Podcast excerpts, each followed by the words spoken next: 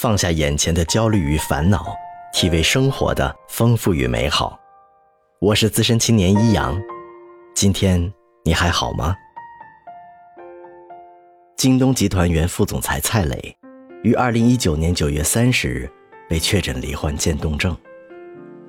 这对绝大多数人来说是噩梦的开始，可对于蔡磊来说，这个噩梦也就只是开始了而已。随后而来的，竟是新的精彩。这并不是说蔡磊创造了什么奇迹，战胜了这个致残率、致死率百分之百的绝症。尽管悲剧的结局不能改变，他却努力的用自己的商业资源、专业知识，帮助所有的渐冻症患者推动攻克这个不治之症，努力用自己的坚强勉励所有需要希望的人。你会不会好奇，普通人眼里蔡磊这样的强人背后是什么样的家庭在支撑着他？又是什么样的女人配与这样的男人并肩战斗？蔡磊的病后自传《相信》中，记录了他与夫人段瑞相识相恋的过程。这是个强强联合、势均力敌的爱情故事，讲给你听。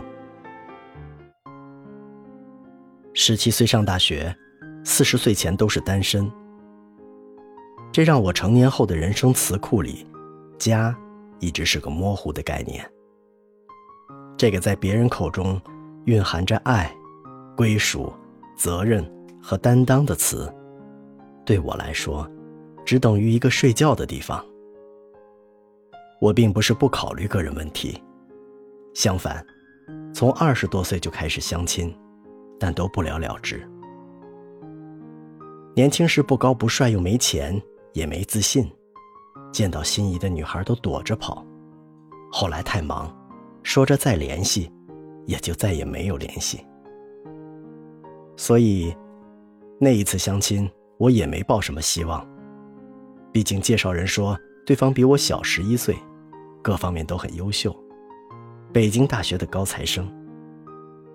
我的赴约。大概只是为了给自己一个交代，证明我仍在努力。因为双方白天都忙，我们约在了晚上见面。那天，我难得一次准点下班，但也是我这辈子做的最正确的决定之一。我订了餐厅靠窗的位置，女孩推门进来，黑色的羽绒服，简单的马尾辫眼镜有点起雾，却挡不住镜片后。那双弯弯的笑颜，步态举止透着成熟感和青春感之间的一种神奇特质，不张扬的活力，不刻意的俏皮。后来我才知道，这种特质跟他的经历有关。他是学医出身，北京大学医学部药学专业本硕连读。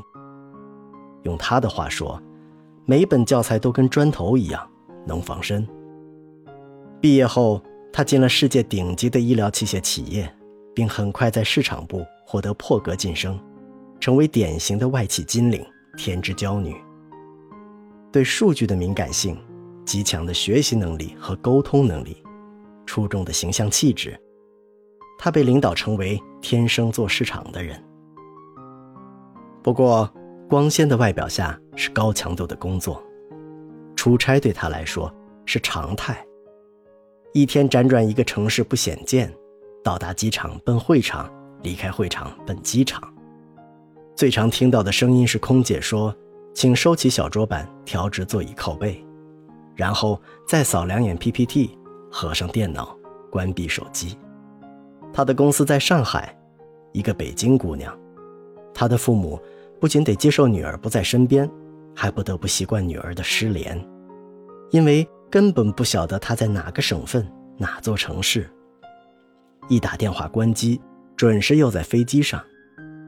久而久之，他的父母已经佛了，只能时不时的给女儿发张照片，把相互的思念和牵挂都融入一条条有时差的信息中。长期一个人出差，他习惯了什么都自己做，自由、畅快、成就感满满。但也不得不正视一个问题：这种忙碌的节奏不仅是对体力的巨大考验，而且几乎塞满了他的所有时间，根本容不得他考虑工作之外的任何事情。谈到旅游，他说喜欢在不开会的日子把 PPT 带到风景宜人的地方做。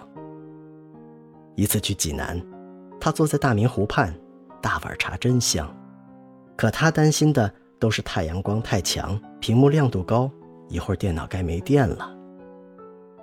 他说：“有时回头看，自己的文案风格经常不统一，可能是随着环境染上了不同的心境吧。”离职很多年了，有个当年很熟的同事突然发来照片，说我当时用西安凉皮儿的制作方法讲解仪器构造的 PPT，如今还被奉为经典。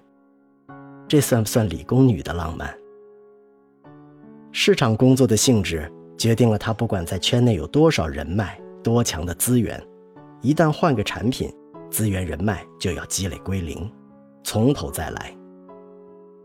工作干到头，也无非是履历上多加一个外企的名字，不会有别的结局。所以这份工作他虽然做得很开心，但最终还是决定辞职，回到北京换个赛道。他希望选择一个用专业说话的领域，于是，会计师事务所似乎是个不错的选择。他用三年业余时间考完了注册会计师、注册税务师，并成为一家会计师事务所的合伙人。后来他跟我说，在我们见面的前一天，他正为一个地产项目的审计焦头烂额。看到我通过介绍人发去的简历，我的财税从业背景。成了他前来见面的最大动力。去交流一下业务也不错。虽然他坦白的时候一脸坏笑，我却比任何时候都感激当年大学阴差阳错的选了财税这个专业，并且一干就是二十年。而他放弃八年的医学背景，毅然转行财务工作，也让我觉得冥冥之中我们的轨道似乎注定了要在某一点交汇。只是那时谁也想不到，三年后他会因为我，再度重拾医学老本行，投身药物的科研。不知道这是命运低劣的玩笑，还是善意的安排。那天晚上，时间过得飞快，我们似乎有聊不完的话题。最让我意外的是，他谈到了很多物理、化学、生物方面的知识见闻，令人觉得与众不同。耳目一新，而我从小就热爱科学，对数理化非常痴迷，所以听得津津有味。直到服务员过来提醒餐厅要打烊了，我俩才发现四周桌椅早已空荡荡了。这大概就是传说中的一见如故。我很久没有遇到这么有趣、大方、不做作的女生了。那双爱笑的眼睛就这样。印到了我的心里。第二个周末，我正好要在北京大学经济学院授课。作为客座教授，我每学期需要完成一定的课时。当天还有其他知名经济学家的课，非常值得一听。于是我给他发了全天的课表，邀请他来听。能感觉得出来，他并不只是一个把财务审计当做一份工作。而是能从中发现乐趣的人，我太理解那种快乐了。实际上，他对很多领域都充满了好奇心。单说这个一百八十度无缝转行，而且是从一个专业性极强的领域转向另一个专业性极强的领域，学习能力可见一斑。果然，那一整天的课深得他心。吃饭的时候，他依然兴奋地说个不停。他是冲着课来的，但我可是冲着人来的。吃饭的时候，我也没绕弯子。你准备什么时候结婚？如果彼此感觉合适，我们就结婚吧。他惊讶地瞪圆了眼睛，送到嘴边的筷子慢慢落了下来。真的假的？你，不会是骗子吧？我只能坦诚交代，我实在没空谈恋爱，我相信你对我也有好感，不然也不会在我身上浪费时间。既然咱们相互都有好感，那不如直奔主题。正常人听到这种话肯定会拂袖而去，我则会再次被朋友嘲笑凭实力单身。剧情大致会这么推进下去。然而他接下来的反应让我闪过一个念头：我俩真是一对儿。他放下筷子。双臂支在桌边，然后调皮又正式地说：“好吧。”奇葩遇上了奇葩。她不是一个追求花前月下的女生，用她的话说，她不喜欢男生黏着她，她更在意那种自由生长、共同进步的感觉。这种直女心态让她从小到大吓退了不少追求者。总而言之，他也不想浪费时间谈恋爱。就这样，相识两周后，我们决定结婚。两个对浪漫过敏的人，结结实实浪漫了一把。